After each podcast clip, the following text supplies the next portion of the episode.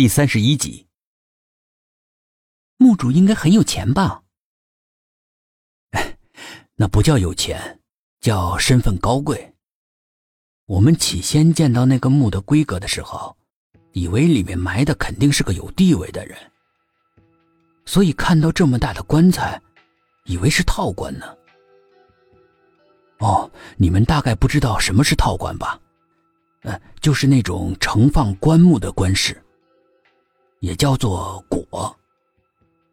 椁呢，分成好几个格。在中间呢有一格放棺，两旁呢是放随葬品。在古代啊，一般有地位的人死了之后才能用椁的。可是当我们打开一看，居然是个大的空的棺材，真是令人费解。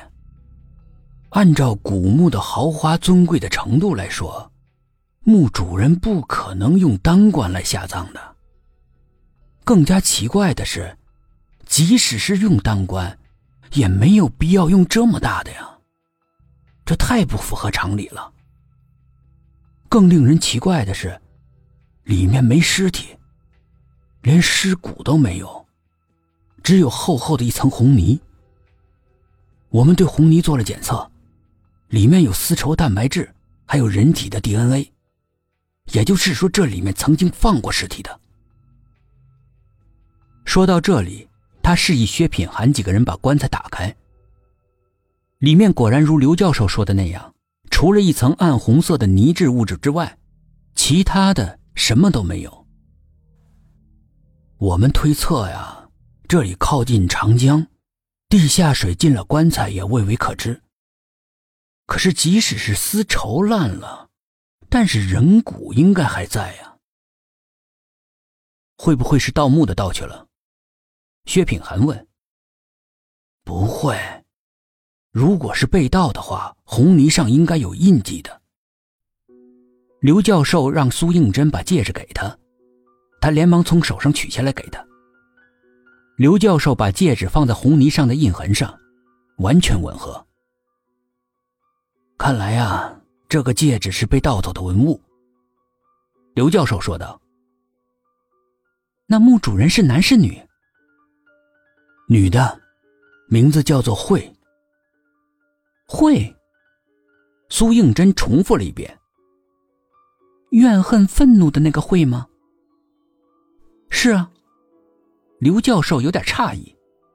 普通的人听到女性叫慧，一般都只会想到智慧的慧或者贤惠的惠。他怎么会想到那个生僻的慧呢？离开了博物馆。他们上车往回赶，已经是傍晚了，天空布满了乌云，墨黑的天空不时闪过几道闪电，有些狰狞。远处隐隐的传来几声闷雷，似乎是被浓黑的乌云裹住，不得脱身。车子进入到了崎岖的山路，雨终于在轰隆隆的雷声中倾盆而下，除了车灯照亮的地方。四周是一片漆黑。老杨放缓了车速，路况不好，天气恶劣，还是小心为上。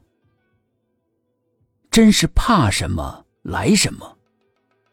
车前突然出现了一个小小的身影，老杨慌忙刹车，但是已经是来不及了。他脑袋里一片空白，嗡嗡作响。旁边的苏应真用小手连连推他。杨叔，杨叔，你怎么了？老杨定了定神，脸色苍白的说：“我撞到人了。”坐在后面的董一奇说：“我们怎么没看到？”是个孩子。他声音颤抖的说：“打开车门下去，众人也随他下去。马路上。”什么都没有。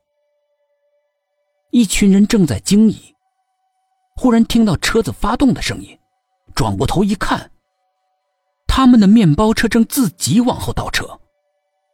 一时间，所有的人都像被点了穴一样，张大了嘴巴，忘记了动弹。那辆车倒到一定距离之后，忽然飞速的向他们冲了过来。